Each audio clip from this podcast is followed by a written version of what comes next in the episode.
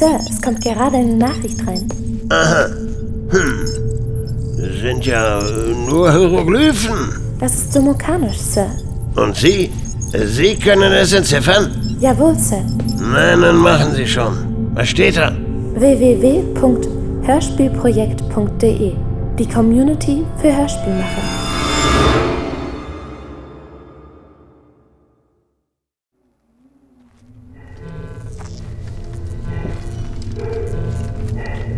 Sonne geht gleich unter. Die Schuppenumuren kündigen sich schon an, Tyler. Ich habe sie gehört. Bei uns nennt man die Gürteltiere. Allerdings sind sie nicht so groß wie ein Rind. Ja. Danke, dass du dein Wissen mit uns teilst, Junge. Aber du solltest auf Chris hören und einpacken. Da hinten sind sie. Scheint eine ganze Herde zu sein. Da ist eins auf eine Mine gerannt. Ha, dumme Viecher. Weg! Die kommen auf uns zu. Scheiße. Lauf! Scheiße! Auf den Felsen! Meine Beine!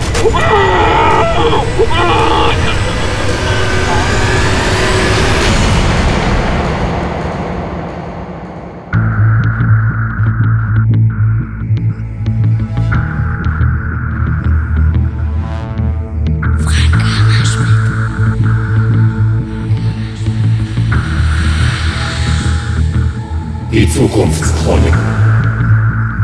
Bisher wurden sie noch nicht niedergeschrieben, aber wir alle nähren diese Zeit. Heute, hier und an anderen Orten.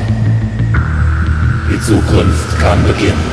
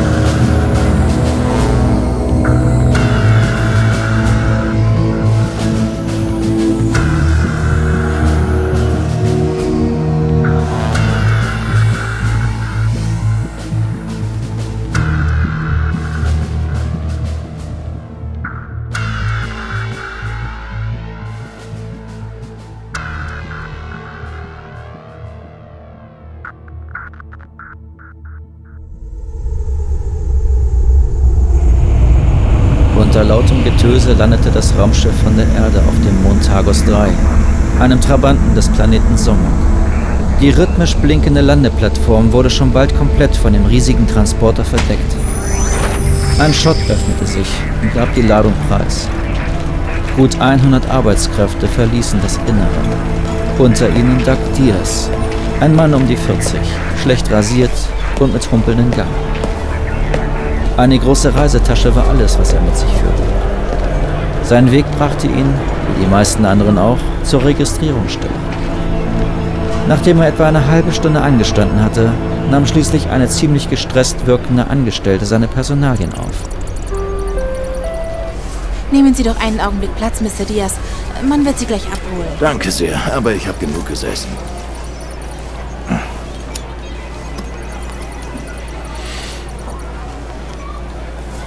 Ich bitte Sie, hier dürfen Sie nicht rauchen.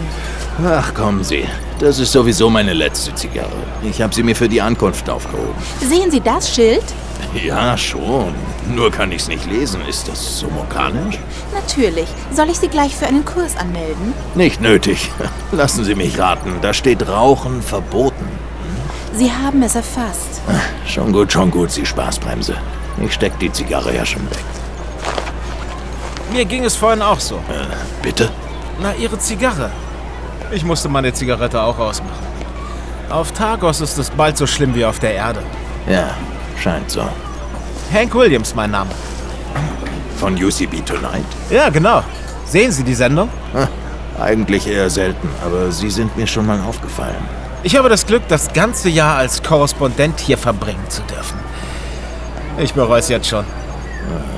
Frau vom Boss flachgelegt? Ja, so ähnlich. War seine Tochter. Aber ob es das wert war? Ha, Drecksmond. Doc Diaz? Ja? Harold Mason. Sie kommen in unsere Einheit. Ah, okay. Folgen Sie mir bitte. Ähm, äh, hey, Doug. Hier, meine Karte. Vielleicht baue ich sie in meine Reportage ein. Lieber nicht, ich bin kamerascheu. Ah, na gut, geben Sie schon her.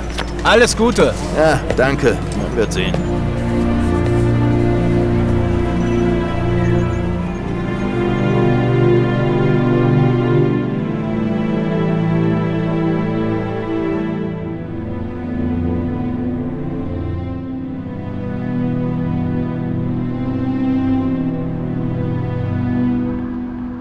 Doug schulterte seine Reisetasche und versuchte mit dem Kollegen namens Harold Schritt zu halten. Etwas irritiert blickte er den Mann an, der zu 90% aus Kunststoff und Metall zu bestehen schien. Das Gesicht des Mannes war rot und vernarbt, wie bei einem Brandopfer, die Stimme künstlich erzeugt. Nach kurzer Zeit kamen sie zu einigen Barackenbauten. Davor lungerten einige Menschen, aber auch Somokaner herum, die man gut an ihren meist roten Haaren erkennen konnte. So auch die junge Frau, die Doug als erstes erblickte, als er hinter Harold das Gebäude betrat. Sie hatte sich mit entblößtem Oberkörper über eine Waschschüssel gebeugt und sah ihn nur neugierig an. Da sind wir. Abend. Ist das der Neue? Mr. Diaz. Ah, Doug. Hallo, Doug. Mein Name ist Pris. Das ist Argen. Oha. Ich hab zwar nichts gegen eine so freizügige Begrüßung, aber sind gemischte Baracken hier Normalität? Junge, wir Somokaner haben andere Moralvorstellungen als hier auf der Erde.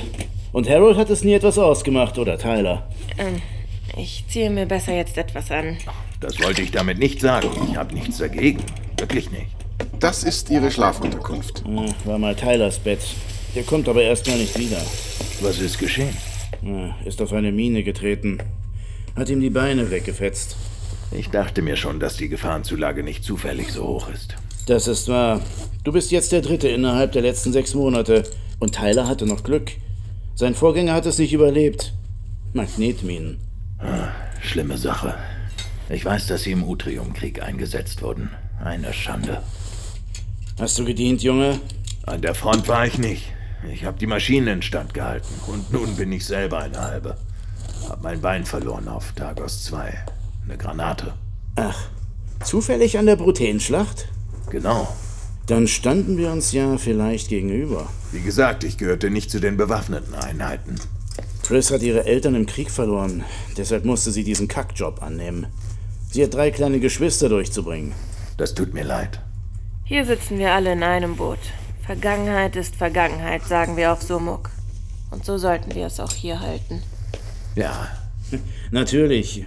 Ich wollte dir auch nicht ans Bein pissen, Junge. Nachher trinken wir einen zusammen. Das klingt doch gut. Willkommen bei uns.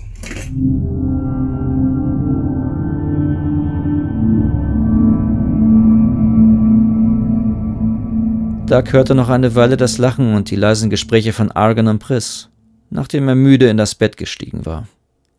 Einige Becher selbstgebrannten hatte er mit den beiden noch geleert, doch nun zollte die lange Reise ihren Tribut. Rasch schlief er ein. Mitten in der Nacht jedoch wurde er wieder wach.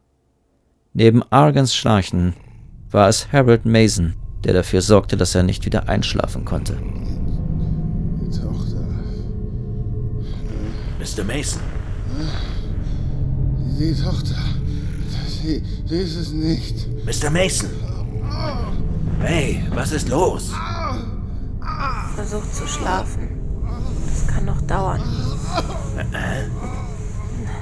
Das hat er oft. Träumt offenbar schlecht. Kann man denn dagegen nichts tun? Ich meine, ihn aufwecken oder sowas. Kannst es ja versuchen. Okay.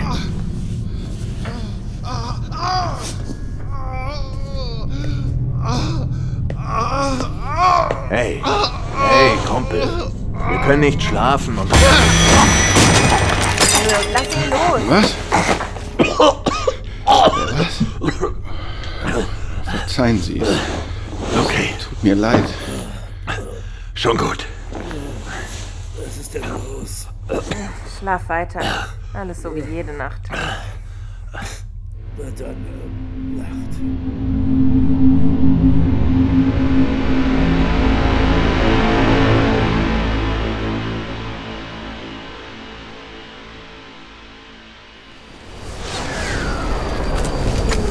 Guten Morgen. Was machen Sie denn hier? Erinnern Sie sich denn nicht? Meine Reportage. Ah, ich glaube nicht, dass ich gestern zugesagt habe. Doug, kommst du? Wir müssen los. Da hören Sie's. Der Flieger wartet. Doug, UCB würde Ihnen auch etwas dafür bezahlen. 250 United Dollars? Na, wie hört sich das an? Der junge Mann hat keine Zeit für Sie. Aber- Auf Wiedersehen. Tut mir leid. Vielleicht ein anderes Mal. Äh, ja. Ja. Chris hatte sich bei Doug untergehakt und lenkte ihn vom Reporter fort. Weit brauchten sie nicht zu gehen. Dann sahen sie bereits eine Menschenschlange vor einem kleinen Transportschiff stehen. Sie stellten sich zu Harold Mason und Argon. Dougs erster Arbeitstag hatte begonnen.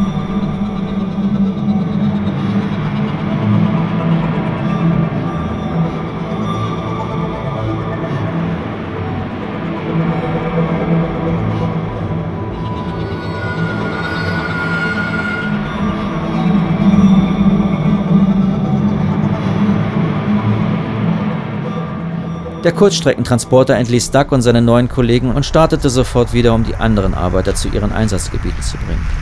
Ein gelbliches Gas schlich über den Boden und ließ ihre Füße vollkommen verschwinden.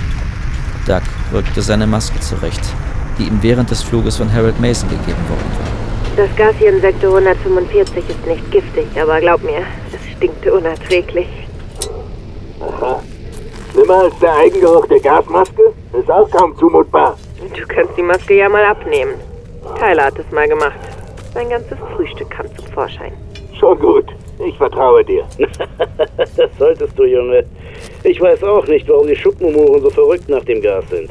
Sie können die Inhaltsstoffe eben gut verwerten. Kommen Sie mit mir, Mr. Diaz. Ich weise Sie ein. Doug. Einfach Doug. Doug. Okay, ich bin Harold. Es ist etwas schwierig für mich. Ich. Es ist wohl meiner Erziehung geschuldet. Kein Problem. Aber da wir uns ja schon ziemlich nahe gekommen sind letzte Nacht. Auch dafür muss ich mich entschuldigen. Ach, Quatsch.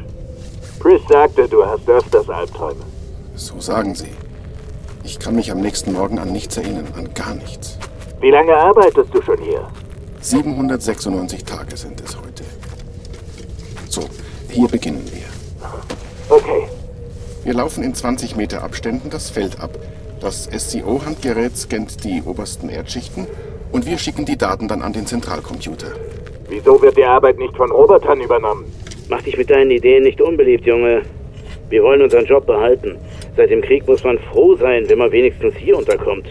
Schon gut, ich sag ja schon nichts mehr. Sieh her, ich habe hier einen Dummy, der dem Gerät vorgaukelt, er wäre eine echte Mine. Nun erscheint eine Info auf dem Display. Sie ist vom Typ Headhunter 2. Ja, sehe ich. Der grundsätzliche Gebrauch damit, der wurde uns während des Flugs von der Erde gezeigt. Gut, aber wiederholen wir lieber noch einmal. Ah, okay. Ich setze eine Holo-Markierung, damit wir nicht aus Versehen selbst reinlaufen. Ja, und dann drücke ich auf Senden und schicke die Information an die Zentrale. Und irgendwann kommt dann der Entschärfungstrupp. Meistens in der Nacht.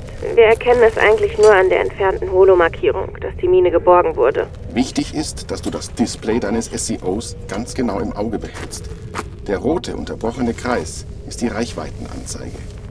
Bei den Headhuntern beträgt sie je nach Modell zwei bis drei Meter. Wenn du die Linie überschreitest, heftet sich der Headhunter an deine Fersen. Dann bleibt nur Haken zu schlagen wie ein wild gewordener somokanischer Itris und zu hoffen, dass das Ding vorher explodiert. Eine Arbeit für Dove, Junge. Stupide, aber dafür umso gefährlicher. Wenigstens stimmt die Bezahlung. Aha, gut. Muss ich noch was wissen? Welche haben die höchste Reichweite? Englet Spider? Genau. Man sollte ihnen nicht näher kommen als zwölf Meter. Dann setzen sie sich in Bewegung. Ja, kenne ich. Dann mal los, Junge. Stupide war gar kein Ausdruck für diese Arbeit. Sie liefen nebeneinander her und scannten stumm die Umgebung ab. Zwischendurch schienen sie ein Schwarm Graugräuper, eine einheimische Vogelart aus der Luft zu verspotten. Ihre Rufe klangen fast wie Gelächter. Gegen Mittag erschien ein Versorgungswagen. Ähnlich wie Briss hatte die Verkäuferin langes rotes Haar, das allerdings auf dem Kopf zu einem Dutz zusammengesteckt war. Sie wechselte mit Priss und Argen einige Worte in ihrer Sprache und hatte auch für Doug ein Lächeln übrig. Am Abend um 35 Uhr nach Tagos Dreizeit beendete eine Anzeige auf dem Display die Schicht.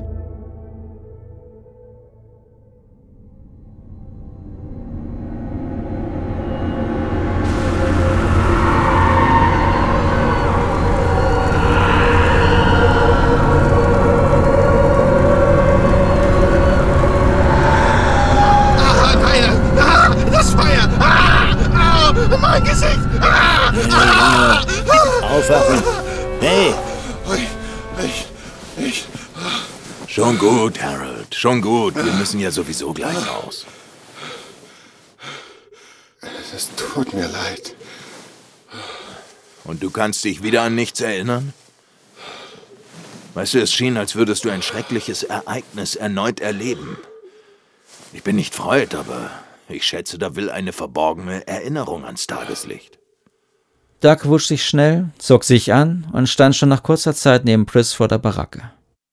Sie lächelte ihn an und er lächelte zurück. Sie war wirklich eine wunderschöne Frau, dachte er sich.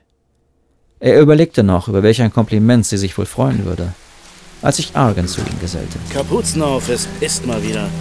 Das passt bei diesem gelben Himmel. Auf der Erde ist der Himmel blau, oder? Ja, blau.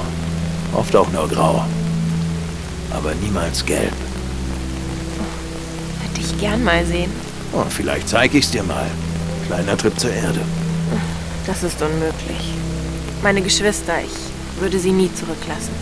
Ah, verstehe. Wer passt im Moment auf sie auf? Brielle, meine jüngere Schwester. Sie ist selbst noch ein halbes Kind. Aber sie kann gut kochen, aus wenig viel machen. Sie versorgt unsere kleinen Brüder. Ah, eure Eltern sind im Krieg gefallen? Ja, eine Streubombe. Lass uns jetzt lieber das Thema wechseln. Scheiß Krieg. Du sagst es, Junge. Und nun los. Für ein Schwätzchen habt ihr später noch Zeit. Der Ältere klopfte Duck auf die Schulter und spie seine Kippe aus. Argen reihte sich als erster in die Schlange vor dem Transporter ein, begrüßte einige Kollegen und steckte sich eine weitere Zigarette an. Doug und Priss stellten sich hinter ihn. Ein neuer Arbeitstag hatte begonnen.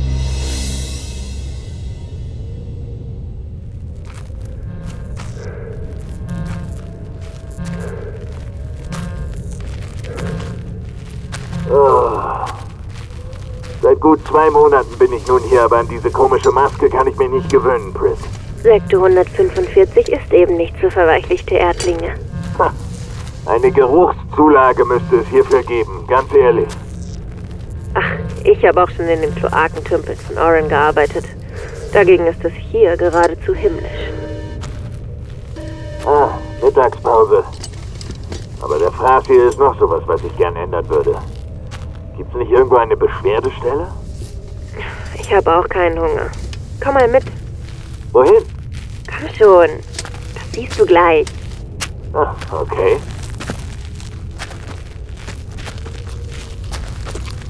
Vorsicht, tritt nicht auf die Türchen. Uah. Sieht aus wie ein pulsierender Klumpen Blutegel. Das sind Logelwürmer beim Liebesspiel. Oh, wie romantisch. Die Männchen gelten als reinste Potenzwunder und ein Akt dauert mehrere Tage. Auf Sumok werden sie darum getrocknet und dann verkauft. Sie erfreuen sich gerade bei älteren Herren großer Beliebtheit. Frag ruhig Argen. Oh, lieber nicht.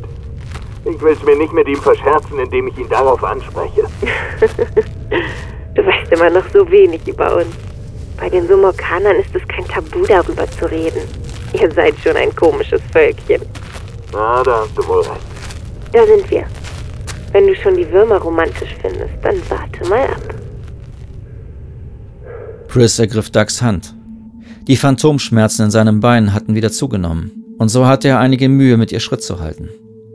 Sie standen nun vor einer Felswand. Chris schob ein Distelgewächs etwas zur Seite. Ein Eingang kam dahinter zum Vorschein. Geduckt ging Chris vor und schaltete eine Lampe an ihrem Anzug ein. Sie zog Doug hinter sich her. Der Gang knickte einmal ab und mündete schon nach kurzer Zeit in einer Höhle, die einfach atemberaubend war. Ein leuchtendes bläuliches Moos bedeckte den Boden. Pris zog ihre Stiefel aus. Ihre nackten Füße versanken in den weichen Boden.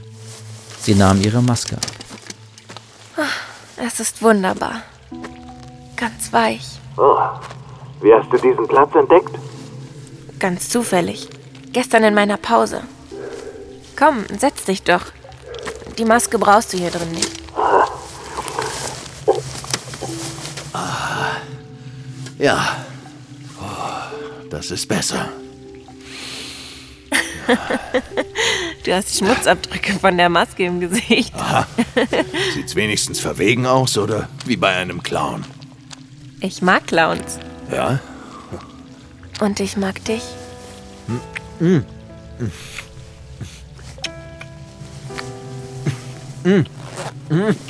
Was, was machst du?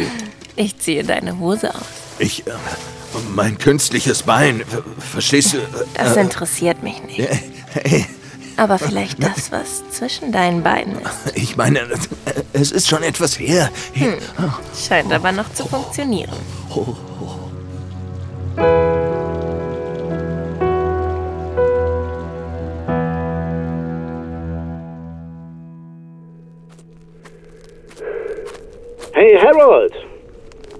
Unser Mädchen und den Frischling gesehen? Nein, aber die Pause ist vorbei. Wenn Sie nicht gleich erscheinen, muss ich eine Meldung machen. Ah, sieht den beiden gar nicht ähnlich. Ah, da sind sie ja. Da hinten. Sie kommen her. Gut, dann belasse ich es bei einer Verwarnung. Ah, sei mal locker. Sie beeilen sich ja schon. Aber Pris sollte nicht. Scheiße. Lauf, Mädchen, lauf! Sie wurde eingeloggt. Das ist ein Magnet Spider. Sie hat keine Chance. Nein, hat sie nicht. Was, was, was hast du vor? Harold hatte zum Sport angesetzt. Er rannte dem Mädchen entgegen, sah die Furcht und die Verzweiflung in ihren Augen. Die Mine, die auf ihren acht Spinnen bei einem Menschen ebenbürtiges Tempo erreichen konnte, war nur noch fünf Meter von ihr entfernt. Harold griff den Arm von Chris, schleuderte sie von sich und warf sich dann auf die Mine. Als Doug den Ort der Explosion erreichte, hatte sich der Rauch verzogen. In einem kleinen Krater lag der Oberkörper von Harold. Seine Beine waren von der Wucht der Explosion vom Körper gerissen und fortgeschleudert worden. Scheiße, Harold, deine Beine. Ich weiß. Darum geht es nicht. Ich kann, kann mich wieder. Ich kann mich wieder erinnern. Was sagst du, mein Freund? Die Erinnerung ist wieder da.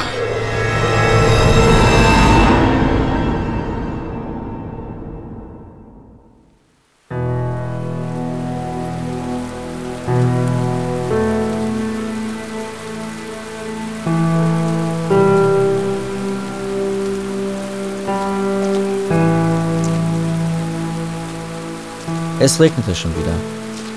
Dieses Mistwetter schien eine Charakteristik des kleinen Mondes zu sein. Hank Williams sprang über eine Pfütze, nur um mit seinem Fuß in eine weitere zu geraten.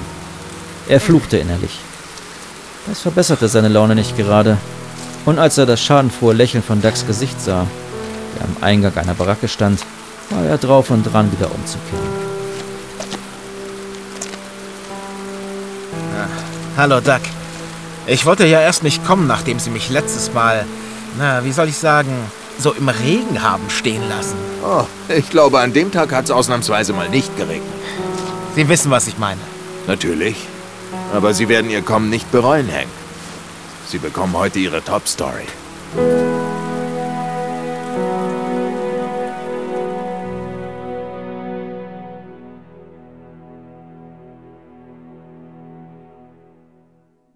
Doug führte Hank Williams an einigen Baracken vorbei zu einem Gebäude, das als Krankenhaus für die Erstversorgung diente. Es wurde von einigen freiwilligen Ärzten betrieben, die sich Erben des Abascantos nannten. Das Konterfei des historischen Mediziners blickte vom Eingang aus auf sie hinab.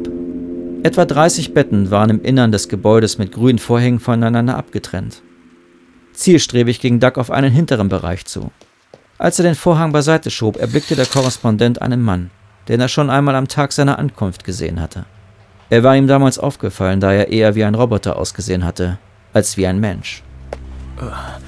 Seine Beine. Zerstört. Von einem Magnet Spider. Lässt sich leicht ersetzen. Hm, vorausgesetzt, man hat die finanziellen Mittel. Und da kommen Sie ins Spiel, Hank. Was ist Ihnen eine gute Story wert? Hm. Ist die Geschichte gut? Das sagte ich. Sie können sich darauf verlassen.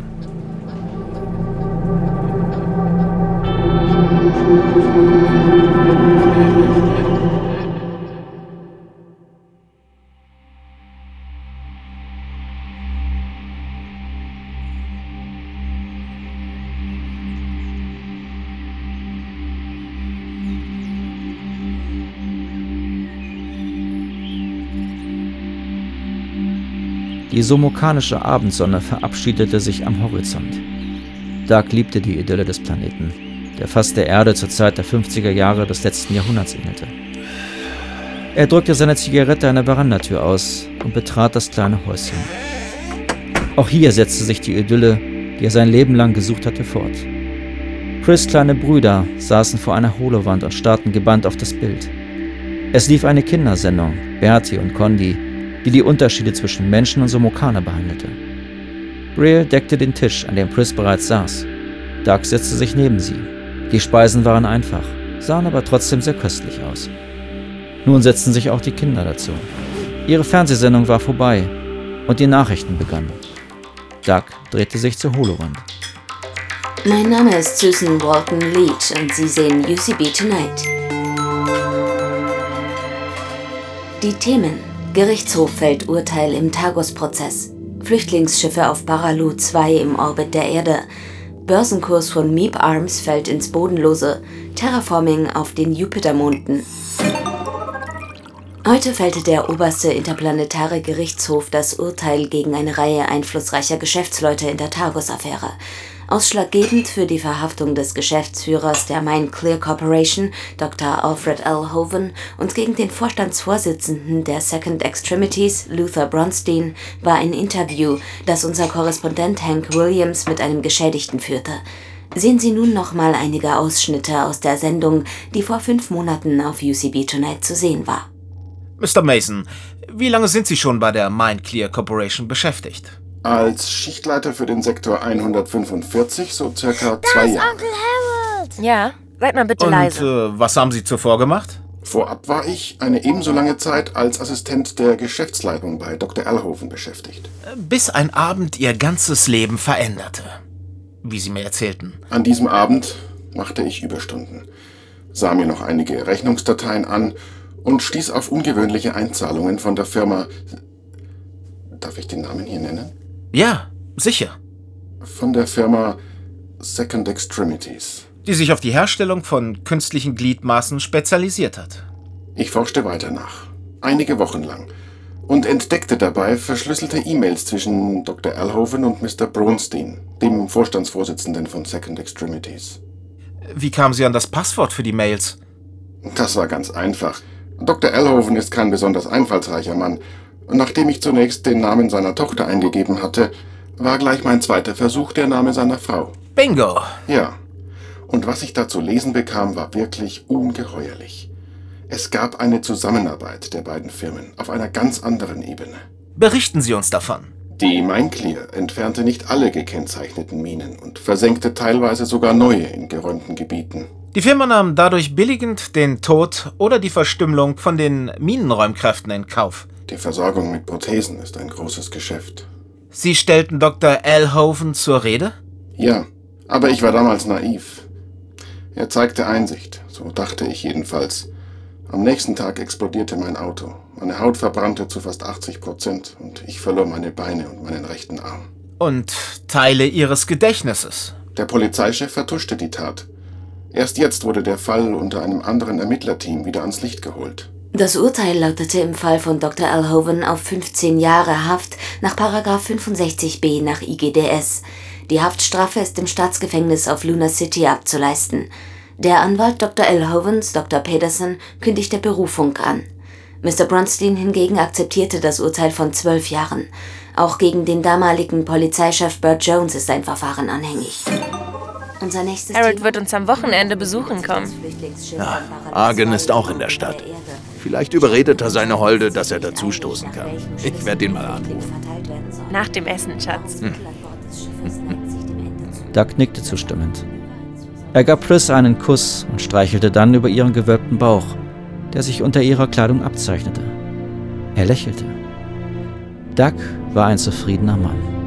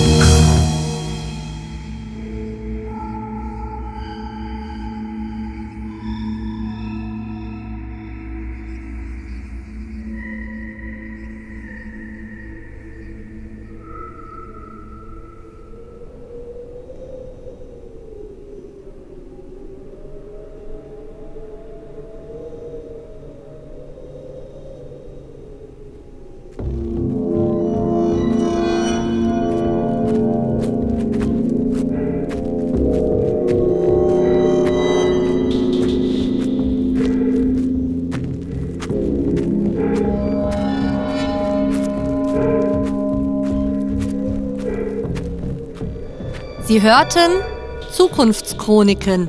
Minenräumdienst Sektor 145. Erzähler Michael Gerdes. Doug Diaz Felix Würgler. Pris Alexandra Begau. Argen Klaus Schankin. Harold Mason Rainer Denk. Hank Williams Horst Kurt. Tyler Percy Görgens. Registrierungsmitarbeiterin Stefanie Preis. Nachrichtensprecherin Dagmar Bittner. Junge Justus Jonas Ellerbrock. Jingle Hanna Jöllenbeck und Werner Wilkening. Intro Jörg Buchmüller. Credits Annika Gamerath. Schnitt und Sounddesign Hörspielwerkstatt Bad Hersfeld unter Verwendung von freesound.org und dlsounds.com. Idee und Skript Frank Hammerschmidt. Lektorat Michael Gerdes, Sabine Schierhoff. Titeltrack Martin Stelzle. Musikauswahl Jokey One unter Verwendung von dlsounds.com. Coverdesign und Artwork Thorsten Adams. Bildbearbeitung Magdalena Bednarek, Reflection Design. Homepage www.reflectiondesign.beplaced.net. Facebook www.facebook.com slash reflectiondesign. Das Hörspiel untersteht der Creative Commons Lizenz 3.0. Ein Hörspiel für das Hörspielprojekt 2015 in Zusammenarbeit mit www.hörspiel-werkstatt.de